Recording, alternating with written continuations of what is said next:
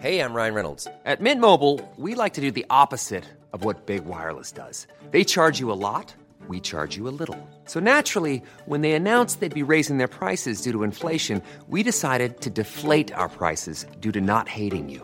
That's right. We're cutting the price of Mint Unlimited from $30 a month to just $15 a month. Give it a try at mintmobile.com slash switch. $45 upfront for three months plus taxes and fees. Promo rate for new customers for limited time. Unlimited more than 40 gigabytes per month. Slows. Full terms at mintmobile.com.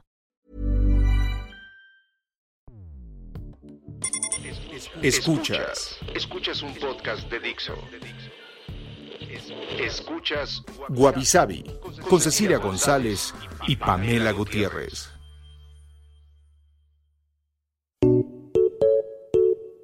Wabi Sabi, un podcast cultural.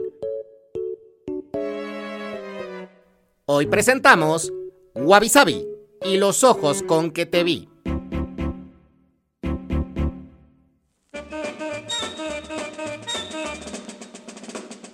Hola, bienvenidos a un nuevo episodio de Wabi Sabi. Yo soy Pamela Gutiérrez Y yo soy Cecilia González. y como empezamos nuevo mes, empiezo también un nuevo tema. Y el tema de este mes es la luz.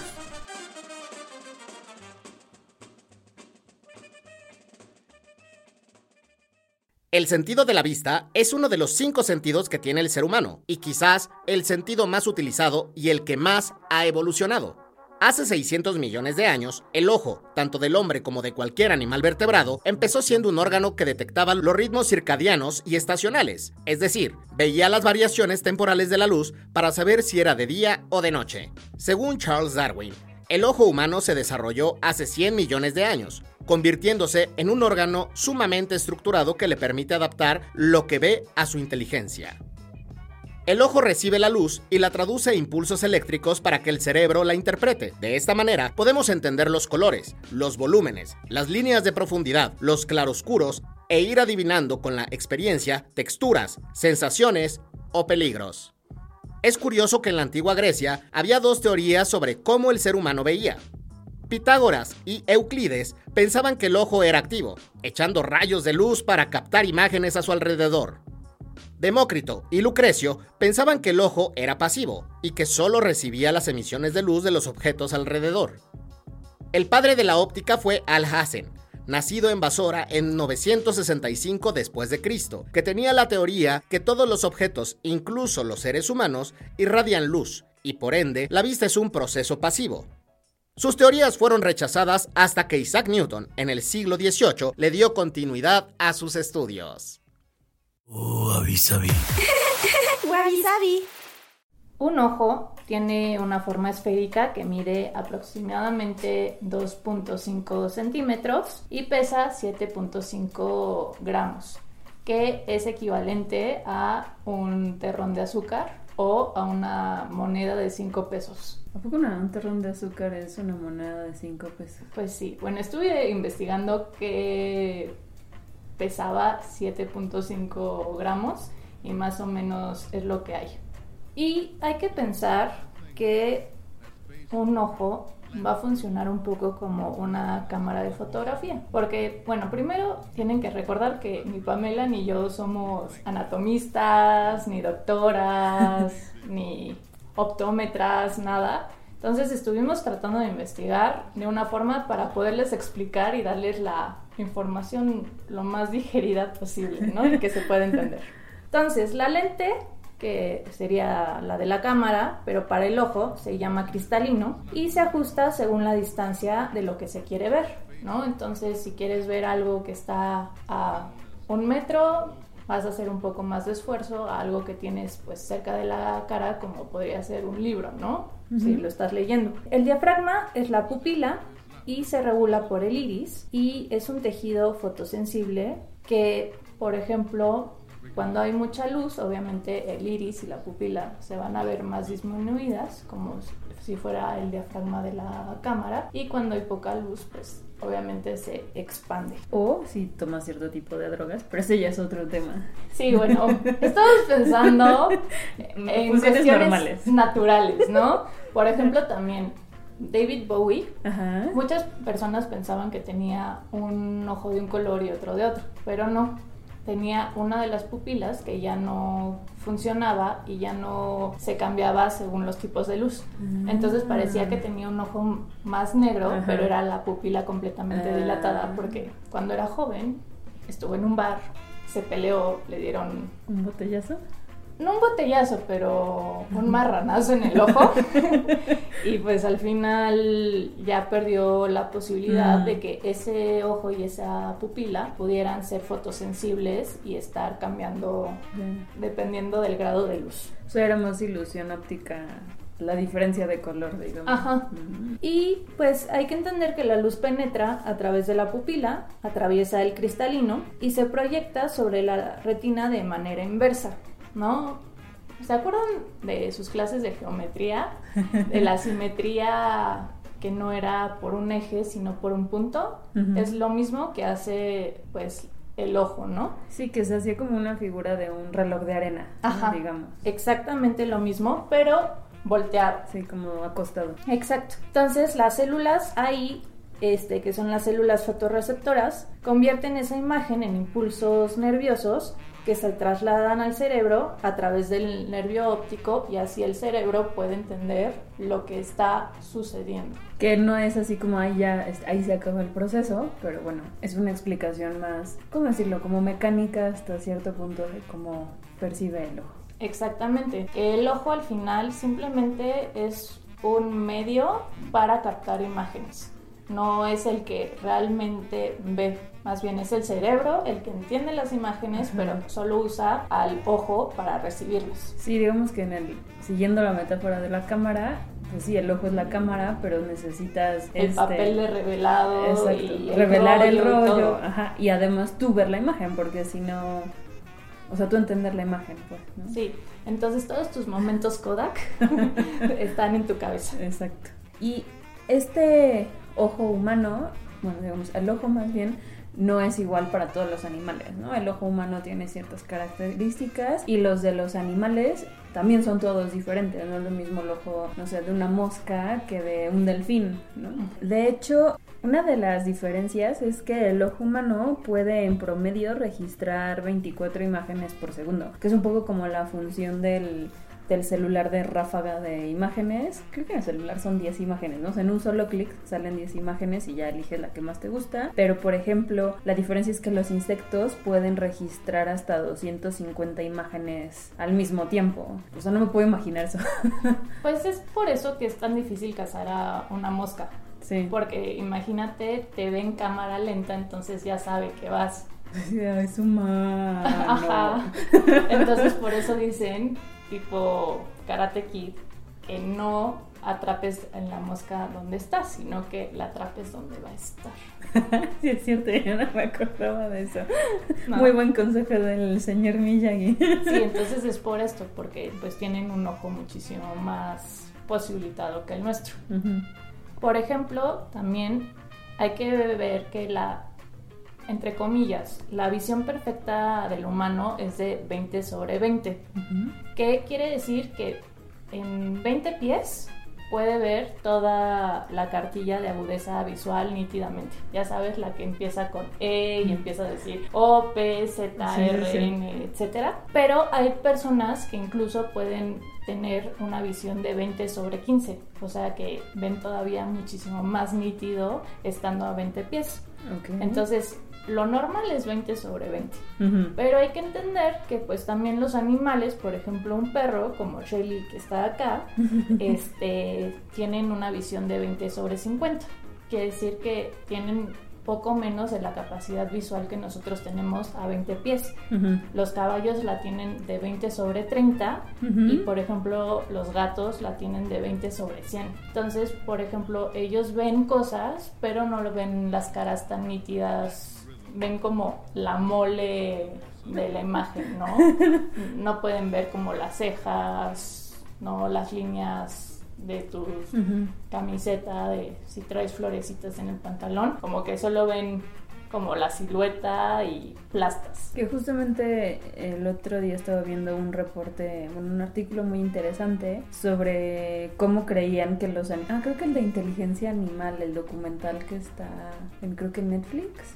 Pero bueno, el punto es que decían que no todos los animales tienen la capacidad de como autoidentidad, ¿no? O de independencia en ese sentido, pero que todas las pruebas que han hecho, por ejemplo, con perros, siempre tienen que ver con verse en un espejo, ¿no? Los chimpancés y como todos estos primates sí funciona, pero porque su vista es parecida a la nuestra. Entonces, cuando hicieron la prueba con olores, los perros como que sí se reconocían a sí mismos. Está interesante porque pues ellos usan otros sentidos para navegar el mundo. Sí, y pues para nosotros no son tan evidentes, entonces por eso, por ejemplo, para ayudar a la reproducción del panda ponen también espejos, ¿no? O luego son tan graciosos este los videos de los gatos asustados por un pepino, Sí, sí, ¿no? Porque pues ahí sí se nota mucho el instinto y saltan porque creen que es una serpiente, ¿no? Pero pues al final no entienden que, ah, pues es una curcubitácea que está al lado puesta por el maldito de su dueño, ¿no? Para hacer un video. Exacto, para salir en, en Instagram o en YouTube. Sí. Pero bueno, eh, justamente ahorita que hablábamos de estas diferencias del contexto y que dependen de la especie, pues otra diferencia tiene que ver con las células que reciben la luz y que usualmente lo explican que hay como conos y palos, ¿no? Y como que cada uno tiene diferentes funciones, eh, pero justamente estos ayudan con la visión diurna y la nocturna. Por ejemplo, hay quienes tienen más... eh, palos o bastones que conos y por- sobre todo los animales nocturnos, además de que, bueno, por ejemplo, el murciélago se ayuda de ecolocalización. Como los delfines también, a través de su melón. ¿No? Digo, suena chistoso, pero... Y también por eso existen como estas cámaras de visión nocturna, porque el ojo humano no cuenta como con estas herramientas para ver también de noche. No, y además ustedes pueden hacer el, el intento de ver cómo funcionan sus bastones, que los conos son para el día Ujú. y los bastones son para la noche. Si ustedes apagan la luz y ven lo mínimo, van a ver que ni siquiera de noche pueden percibir más los colores. Ujú. Ven realmente todo más sobre blanco y negro, ¿no? Como en Sí. el degradado de grises. Sí, y que de hecho todo este tema de la visión nocturna me recuerda a una escena de En busca del tiempo perdido de Marcel Proust, que bueno, te cuenta muchas cosas de su vida, pero bueno, de la vida del personaje. Y una es que se despierta en la noche y empieza a ver, no sé si a algunos les pasa, como escamas de peces y como colores, porque eso justamente son tus conos y tus bastones acomodándose como al cambio de luz. Y bueno, también hay que pensar que la mayoría de los humanos somos como la televisión de González Camarena, tricromáticos, que a través de nuestros conos y bastones vemos solamente tres colores realmente, que es el rojo, el verde y el azul. Y como en la tele tienes esos colores, pero la combinación de todos hace que veas todas las otras tonalidades. Pero, por ejemplo, eh, hay muchas aves que son tetracromáticas, es decir, que pueden distinguir un cuarto color, que es el ultravioleta. Y por ejemplo, las palomas, a las que denostamos tanto, son pentacromáticas, porque quiere decir que ven este obviamente el rojo, el verde, el azul, el ultravioleta, pero el quinto color no saben bien si puede ser o el infrarrojo o un color que todavía nosotros no sabemos o no percibimos. Igual y por eso sus popos son así tan ácidas y destruyen todo así. Quién sabe. Pero no las palomas yo creo que a pesar de que se ven tan tontas, son muy inteligentes. Bueno, también por eso han logrado de repente ser como la fauna, ya sabes, reina en algunos lugares. Subsistiendo. Exacto. Así, la pregunta es esta. Post-coronavirus, siguen las palomas. Sí, ¿no? sí. O sea, durante el coronavirus han sabido sobrevivir, entonces está interesante. Y por ejemplo, los perros en general tienen dos conos y los gatos solo pueden ver el rojo como negro y el verde como blanco. O sea, no podrían manejar. no, ni siquiera este conducir un bueno, un avión o algo así. No, Porque- eso todavía menos. sí. Y bueno, y también el tema de la posición de los ojos es diferente en los animales y tiene que ver con la evolución y lo que los ha ayudado a sobrevivir. Eh, por ejemplo, el ser humano y los animales cazadores, un ejemplo son los grandes felinos, tienen visión binocular, es decir, que los ojos los tienen en el mismo eje frontal. Y los herbívoros más bien eh, los han lateralizado porque eso les ayuda a ampliar el campo visual y poder percibir un predador. O sea, no es lo mismo tener que enfocar tu visión para cazar. Tu víctima. Exacto. ¿No? Ajá, más bien estar al pendiente de, de los predadores. Y que, por ejemplo, los camaleones también son como muy simpáticos, ¿no? Que los tienen justo laterales, Sí, pero, pero además, además giran. como crazy hay una cosa así. Y también las cabras, que precisamente para evitar a los predadores, incluso desarrollaron una pupila rectangular para tener un campo de visión todavía más grande. widescreen Ajá, su visión. No, como para estar tranquilas. Porque además ves que las cabras cada vez que se asustan se hacen las muertas. Entonces es así como, ahí viene algo y ya caen todas. Sí. Ya estoy muerta, ya estoy muerta. Ajá, pues casi casi con rigor mortis, Sí, sí, ¿no? sí. Entonces está chistoso cómo ha evolucionado el ojo en cuestión de millones y millones de años de mecanismos unicelulares a ya mecanismos muchísimo más complicados pensando en nosotros o en las futuras especies. Exacto. Porque podrías pensar que lo más sencillo es tener un solo ojo, así como un cíclope. Pero bueno, la evolución nos ha llevado por otros Pero caminos. imagínate, pobre cíclope. O sea, si tiene conjuntivitis, ya valió. Ya no hay otro ojo que le ayude. No, nada. Y bueno, esto que platicamos ahorita tiene que ver mucho en el sentido mecánico, digamos, o del ojo per se. Pero como les decíamos, no es como que nada más tienes la cámara y ya con eso percibes, sino que además necesitas toda la parte del, del cerebro y cómo se procesa. Y cómo es el cerebro, pues no lo sabemos muy bien todavía. De hecho, como que hay diferentes... eh, teorías o diferentes explicaciones que de repente se enciman, pero bueno, les vamos a contar como una versión súper resumida y súper de principiantes.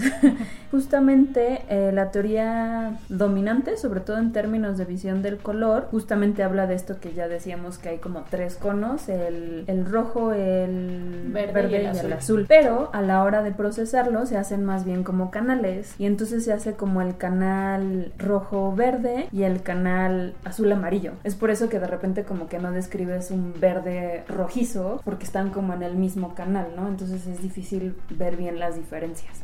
eh, así en general. Y existe otro canal que es más bien el de la luminosidad, por decirlo de algún modo, y que más bien es de blanco a negro. Entonces eso es como el cerebro toma las diferentes estímulos y empieza como a acomodarlos y a decir, bueno, este se va más hacia el rojo verde, pero se va más hacia el blanco negro, ya saben, como, como en, no sé si han visto estos esquemas de color donde aparecen todos los colores que podemos ver y se ve como un arco iris, pero no en forma de arco iris, sino como en un solo cuadro. Entonces digamos que es como de ir posicionando correctamente. Eh, justamente la como rueda de colores. Y bueno, esa información visual se manda al cerebro y llega como al, al nervio, bueno, el, perdón, el nervio óptico se va como a una de las diferentes partes del cerebro y lo siguen afinando.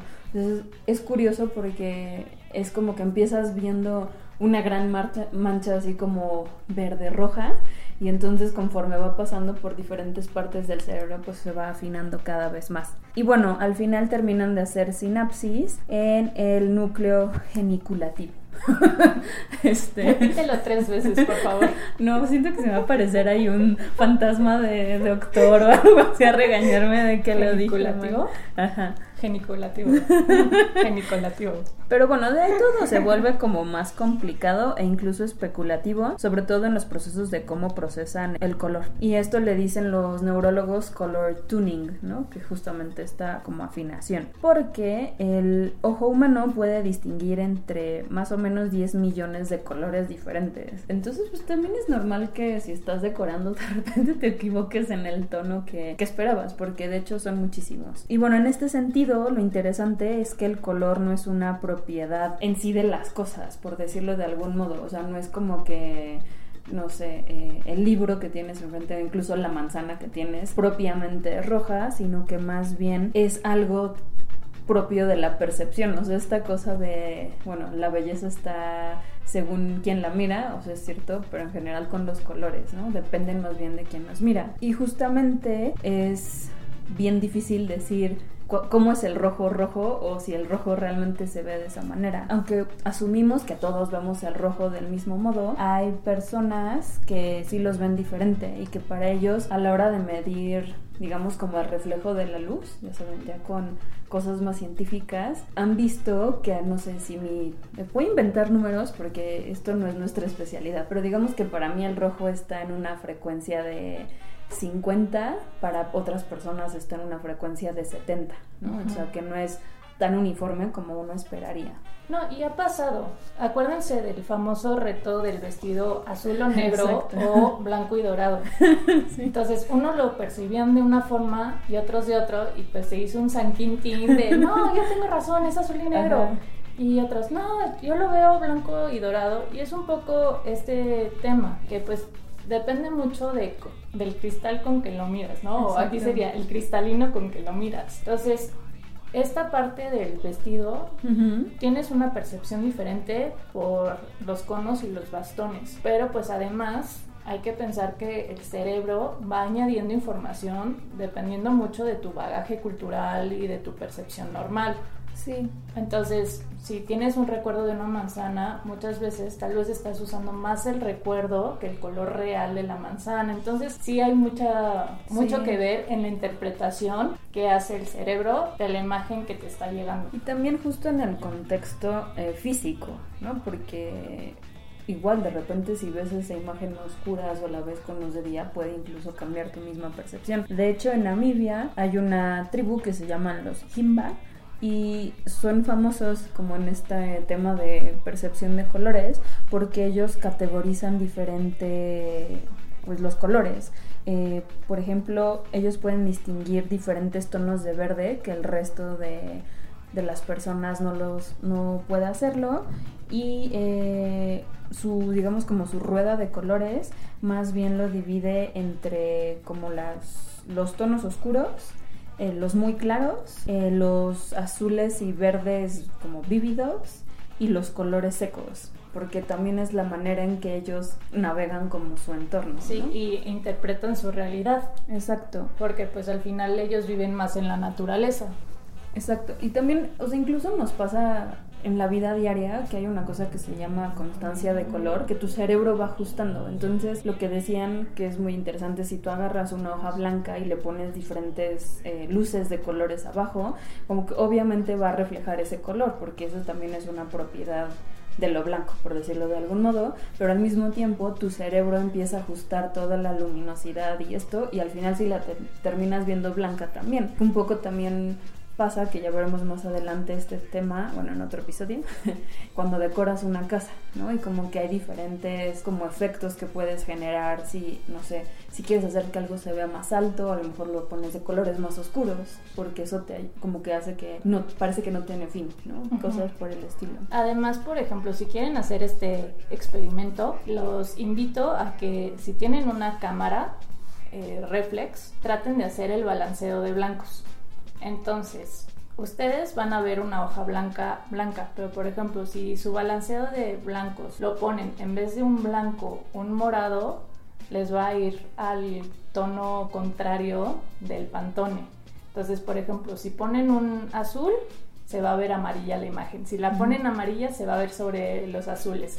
Si hacen el balanceo de blanco sobre lo rojo, se va a ver más verde y de verde se va a ver más rojo. Entonces, así pueden entender más o menos qué rápido es el proceso que hace el cerebro precisamente para este tipo de cosas, pero ahí ya lo van a ver más mecánicamente mientras juegan con su cámara. O si ven cualquier programa de estos de diseño de interiores, o sea, muchos de los errores de los diseñadores, sobre todo cuando son amateur, tienen que ver con estos temas, ¿no? Que agarran una muestra muy chiquita de pintura, de decir, no sé, ah, este es gris, pero no se fijan si la base, digamos, es más azul o más cálida. Y a la hora en que pintan todo un cuarto de ese gris, resulta que se ve lila, ¿no? Y entonces es, como un drama. Pero bueno, este tema es del, del contexto, también, como ya decíamos, tiene mucho que ver con la cultura. Y en ese sentido, la importancia que le hemos atribuido a los colores y como su correcta percepción, como este tema del rojo es este rojo para todos, como que le ha afectado a muchas personas. Por ejemplo, en el caso de, las, de los semáforos, ¿no? Y que no puedas manejar siendo daltónico porque no, bueno, no todos los daltónicos no ven el rojo, pero bueno, los que no pueden ver el rojo o el verde o lo confunden, eh, pues su vida se complica muchísimo. No es nada más como, no sé, combinan mal su ropa. como que tiene implicaciones mucho más grandes porque asumimos que todos vemos los colores iguales. No, y de hecho tengo varios amigos daltónicos que un día me gustaría hacer eh, un experimento con ellos de pintar por colores. Entonces decir, ay, el 1 píntalo de azul, el 2 de rojo para ver realmente cómo ven el mundo y que ellos interpretan por rojo, azul, morado, lila, naranja, lo que sea. Pero la verdad para lo de la combinación de ropa lo hacen muy fácil. Decidieron comprar solo blanco, gris y, negro y ya para evitarse problemas de combinaciones porque pues muchas veces un rojo lo pueden ver gris o algo entonces ya se van directamente sí. con el vendedor diciendo esto sí es gris ok bueno gracias con permiso bye sí yo también he escuchado que algunos que son diseñadores de hecho eh, se ayudan del pantone. O sea, literal tienen un pantone y para poder marchar, o sea, se fijan en qué pantone tiene que estar, no sé, X personaje y entonces más bien lo hacen de esa manera. Pero es complicado no ver todos los colores porque otra vez es de estas como, no le quiero decir discapacidad, ya sabes, pero como alguna limitación hasta cierto punto que en general tú asumes que todos ven de la misma manera. Y que bueno, esto nos lleva a hablar de las enfermedades eh, alrededor de la visión. Entonces, la ceguera creo que es la más evidente cuando se trata de enfermedades o situaciones precarias del ojo. Entonces hay que pensar que la ceguera puede ser parcial o total de la capacidad visual.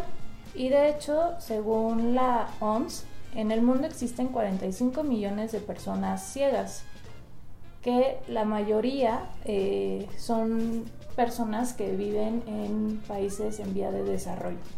Además, también según la OMS, es la segunda discapacidad que hay en el mundo. Le ganan primero las discapacidades motrices. Y, por ejemplo, a nivel mundial, las principales causas son cataratas, que es la opacidad del cristalino, que eso, pues de las 45 millones de personas de las que hablamos que tienen algún tipo de ceguera, el 48% sufren por cataratas. Casi la mitad es muchísimo. Luego glaucoma, que es la elevación de la presión intraocular, que ahí tenemos el 12%. Luego tenemos la degeneración macular asociada a la edad, que pues cuando vas creciendo, pues también tu vista ya deja de ser la misma, pero hay gente que ya llega a la ceguera. Ahí tenemos el 9%. Luego hay opacidades de la córnea, que son 5%.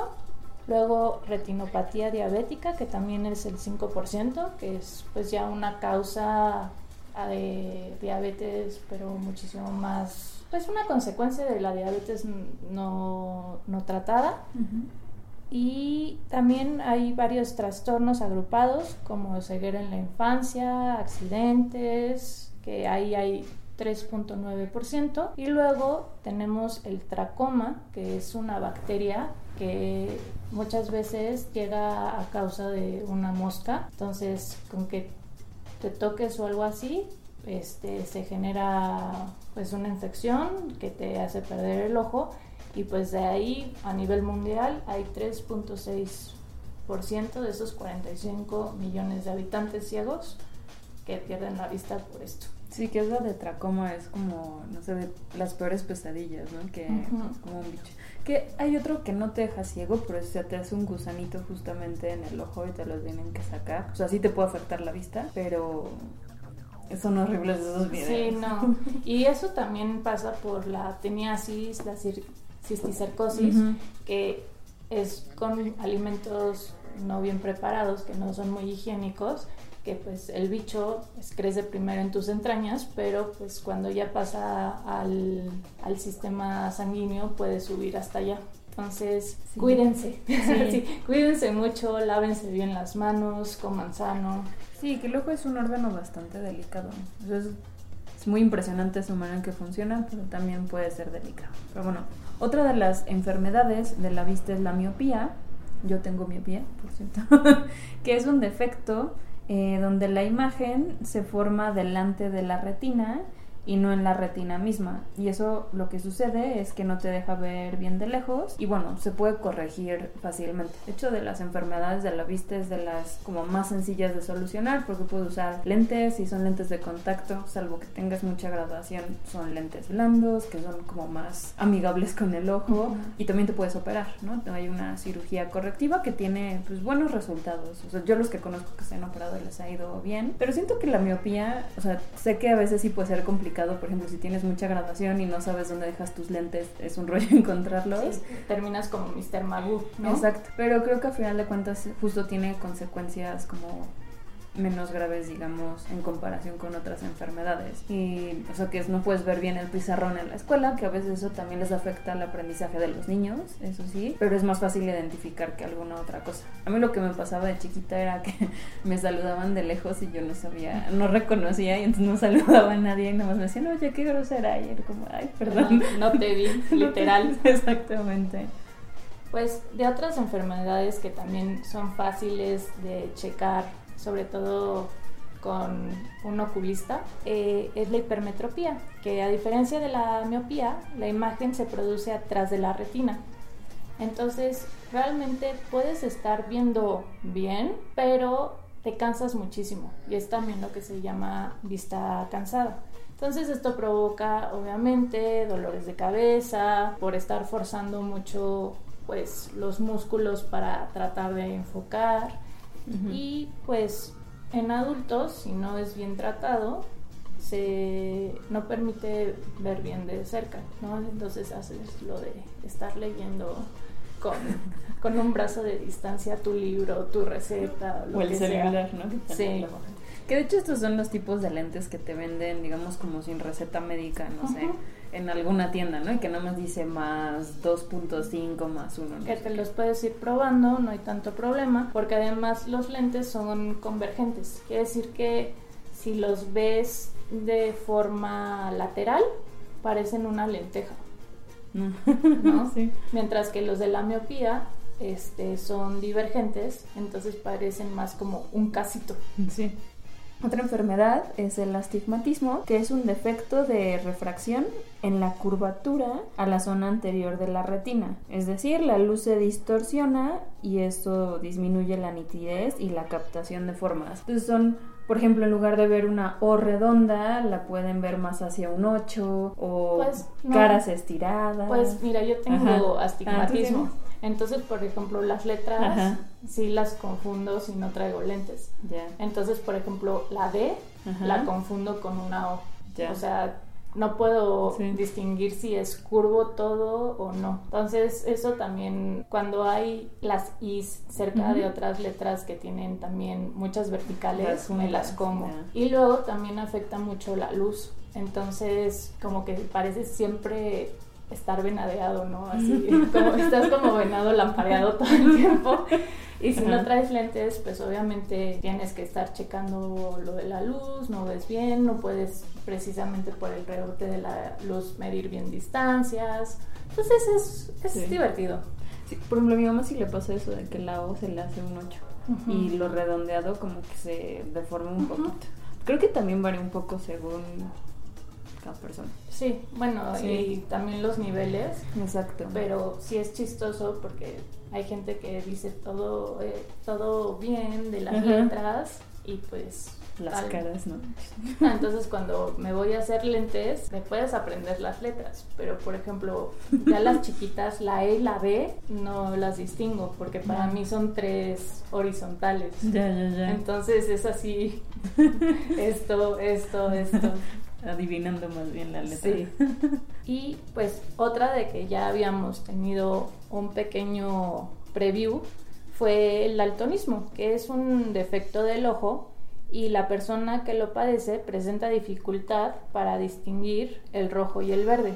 Aunque hay casos, cuando ya está muchísimo más avanzado, que no diferencia otros colores. Y aquí pues la mayoría de las personas que tienen daltonismo son hombres, pero sí hay mujeres que pueden sufrir cierto tipo de daltonismo. Sí, aquí una de las teorías es que como, digamos, esta enfermedad tiene que ver con como una deformación de una de, bueno, del cromosoma X, o sea, que tiene algo diferente eh, creen que las mujeres al ser doble X desarrollan como maneras diferentes de conectar. Entonces eso igual les permite como evitar más esta pues, deformación en el cromosoma. Y bueno, cuando este mismo defecto imposibilita distinguir todos los colores, no se llama daltonismo, se llama acromatopsia, que ahí es las personas que solo pueden ver el mundo en blanco y negro y no lo,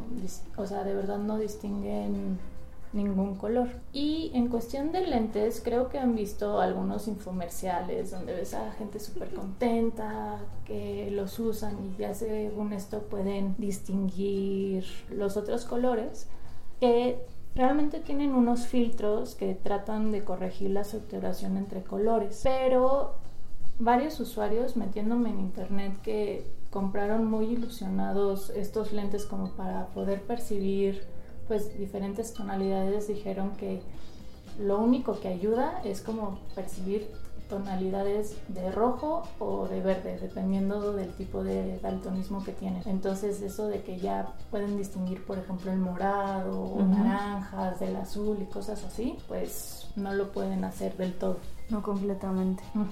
Y bueno, otra que no es una enfermedad per se, sino más bien una anomalía en la percepción, es la sinestesia, que es justamente un fenómeno de la percepción en la que digamos que los cables de los sentidos están cruzados. Entonces, usualmente, por ejemplo, para ver color, tú necesitas una estimulación de luz, ¿no? Que tiene que ver con estimulación visual. Pero ellos pueden ver color o percibir color sin una estimulación visual, sino más bien una auditiva o de este, auditiva o de incluso de tacto. Es que depende porque hay muchos tipos de sinestesia. Entonces, la forma más común de sinestesia, que a lo mejor creo que también es la más como digamos popular, ya saben, en, en la cultura, es este la de grafema color, que le dicen también ideastesia porque bueno, alguien dijo que sinestesia no iba al 100% el nombre, entonces bueno, eh, le puede ser de las dos maneras, pero aquí los números o las letras son percibidos como con un color inherente, entonces no sé, varía según cada persona, otra vez no es como que la I siempre va a ser de un color, pero en general, por ejemplo, pueden decir que siempre la I es amarilla o la... Eh, o es azul. Exacto, como que... La roja. Ajá, y pueden ser también como números o incluso a veces no necesariamente la letra en sí, sino el concepto, ¿no? Me acuerdo que alguna vez vi un documental de alguien que aunque sí veía las letras de colores diferentes, realmente era mucho más fuerte cuando, por ejemplo, escuchaba el nombre de alguien. era como asociarla ella ese color a esa persona. Y más como la palabra en conjunto que letra por letra. Otra forma común también es la cromestesia, que esta tiene que ver de asociar sonidos con colores. Y que esto es más bien, por ejemplo, si escuchan una canción, ven puros flashazos de, de luz según la nota. Que de hecho hay una TED Talk bueno, de TEDMED, de medicina, muy interesante, de una chava que justamente es violinista y ella pensaba que era normal que cuando tú escuchabas una nota veías como flashazos de color. También cambia según las personas. Lord por ejemplo, tiene sinestesia y ella dice que para ella es más bien como si hubiera un vapor de colores en el cuarto. O sea, no es tan fuerte, pero para otras personas son flashes u otros ven como como cuerdas o como listones de color. Como si estuvieran sumergidos en la película de fantasía. una cosa así, o en drogas también, ¿no? O sea, como que muchos lo describen como este high que te dan pues como cierto tipo de drogas, pero que sucede en forma natural. Exacto. Y bueno, hay otros tipos de sinestesia que no tienen que ver con colores o digamos como con cambios en la percepción visual. Por ejemplo, hay uno que es la de número forma y que esto más bien le permite a las personas, si tú dices, no sé, 1982, ponerlo como en un espacio. Entonces, este tipo de personas son los clásicos que dicen, ah, sí, claro, hicimos eso, no sé, el 5 de mayo de 1980. Entonces, eh, ¿cómo te puedes acordar? Pero porque para ellos está relacionado con esto. O otra que tiene que ver más bien con audición y tacto, que es justamente, o que tocar algo les remite un sonido o que un sonido les remite como una sensación y otra que se llama, esto es de más como de las más difíciles de entender, como el toque de espejo o mirror touch, que es más bien, por ejemplo, si tú te pegas en la rodilla, yo lo puedo sentir. Entonces dicen que los doctores que tienen como esta sinestesia son doctores buenísimos y que entienden mejor como el dolor o los problemas de los pacientes. Que eso está padre para la para generar una empatía y no solo, ah, pues tómate estos chochos. es como una empatía súper desarrollada. Y sabes, muchas personas que han sufrido de estrés postraumático por alguna guerra y perdieron pues algún miembro o por ejemplo también en algún accidente, tienen esta parte de sinestesia. Entonces siguen sintiendo, eh, pues no sé, si les amputaron el brazo, lo siguen sintiendo. Entonces hacen esta sinestesia de espejo para ir sintiendo en el otro brazo y así como ir curándose de ya no tener el dolor de este brazo imaginario. Sí.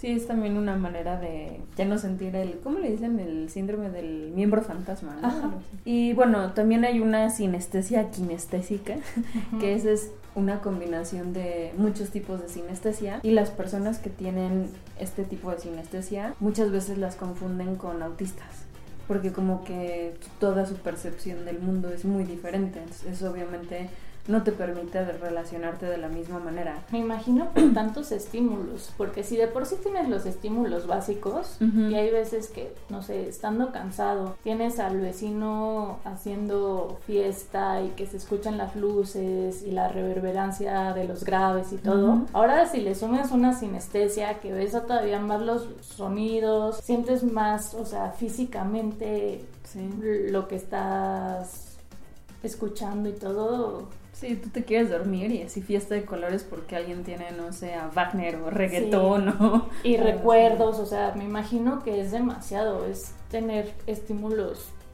a la cuarta potencia. Que de hecho hay un documental en Netflix, eh, no es necesariamente sobre sinestesia, sino más bien de una chica que tuvo una hemorragia o bueno, un ah, stroke a partir de la hemorragia. Un derrame cerebral. Ajá, que se llama el documental My Beautiful Broken Brain. está en Netflix. De hecho está producido por David Lynch. Pero bueno, lo que le pasa a esta chica es que sus canales de percepción después de este derrame como que se le cruzaron también. Entonces le cuesta muchísimo trabajo, por ejemplo, a ella leer y escribir. También un poco hablar, pero es más el tema de leer y escribir. Pero ahí también te va contando cómo fue cambiando su visión, cómo de un lado empieza a ver como colores y flashes. Está interesante. Además, lo que está padre es que ella era fan de David Lynch y que de repente siente que su vida se convirtió en una película de él y le empieza a escribir y bueno, al final el documental está producido por David Lynch. Entonces está como padre la historia. Sí, ella se llama Lodge eh,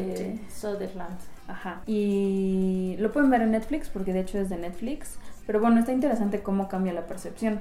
Y de hecho, la sinestesia no es una enfermedad, o bueno, una anomalía tan tan anormal como uno creería. Creo que antes decían que era uno en, de cada 20 millones, una cosa así, y ahora creen que es uno de cada 23. Tiene algún tipo de sinestesia. Y de hecho muchos famosos dicen que la sinestesia esta auditiva eh, y visual es mucho de músicos. Y que eso también les permite ser más creativos. Pero, por ejemplo, algunos famosos con sinestesia, bueno, eh, Nabokov el de Lolita. El de Lolita, que de hecho me da risa porque él es de los pocos que dice, no, no me hizo nada, o sea, más creativo, nada más fue medio molesto, una cosa así, pero bueno, Nabokov. Tori Amos, Lord, como ya les habíamos dicho. Pero Lord la cantante. Lord la cantante, No el señor. sí, sí, no de Lord. Ni Lord Byron, alguien así. No, Lord la cantante. Eh, Brandon Uri, el cantante de Pánica de Disco. Bueno, sí, es el cantante, pero es el de Pánica de Disco, porque realmente él es Pánica de Disco.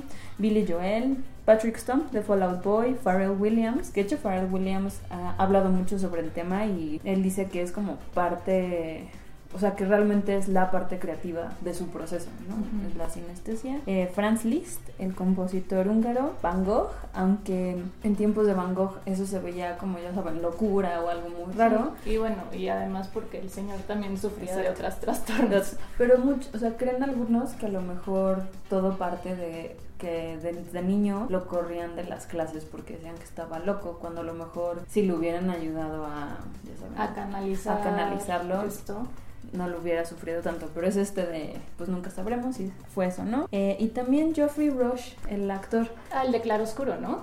Eh, no me acuerdo, él sale en El discurso del rey. Ah, sí, sí, sí, es el de... El, maestro. El claroscuro, el pianista. Ah, sí, sí, que estaba obsesionado con Rachmaninoff.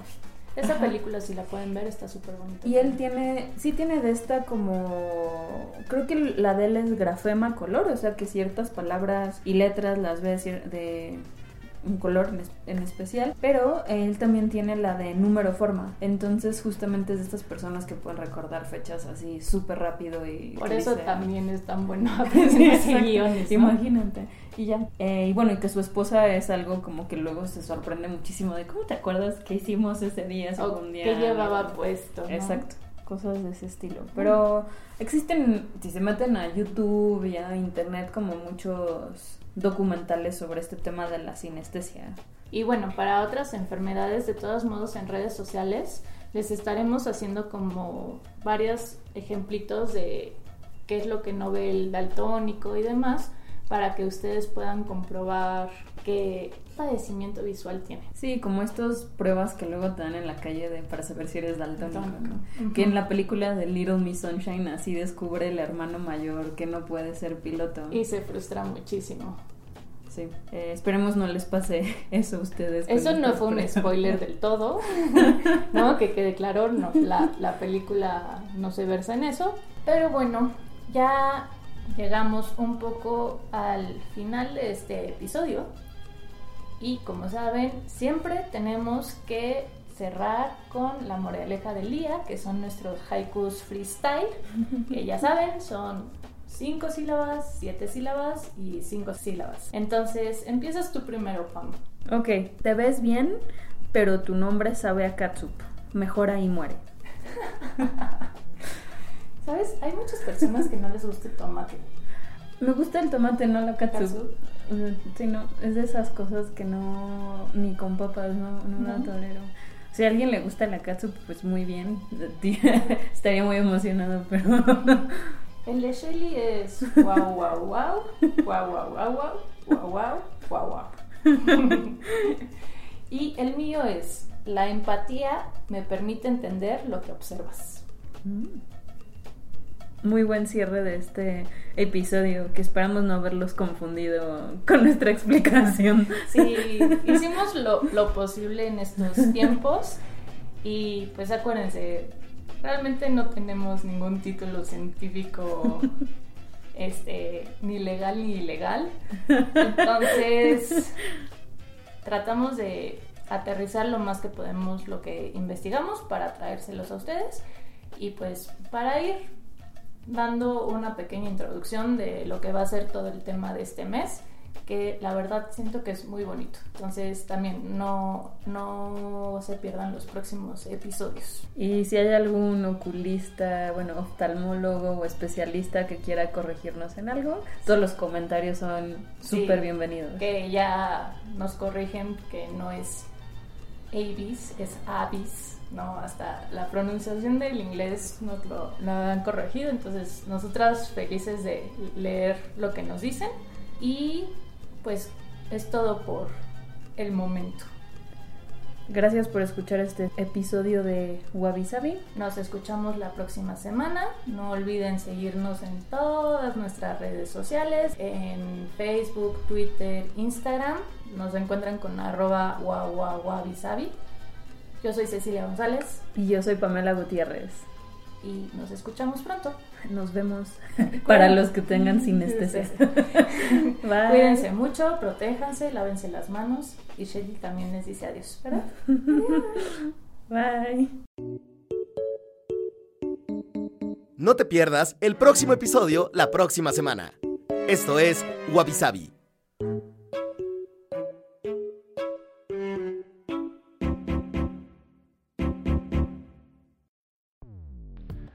Dixo presentó Guavi Sabi con Cecilia González y Pamela Gutiérrez.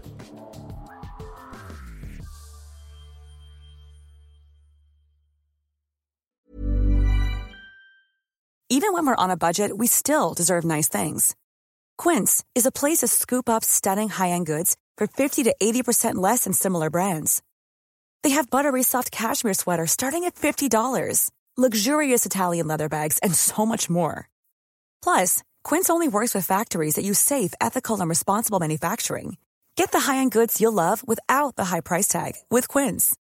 Go to quince.com/style for free shipping and 365-day returns.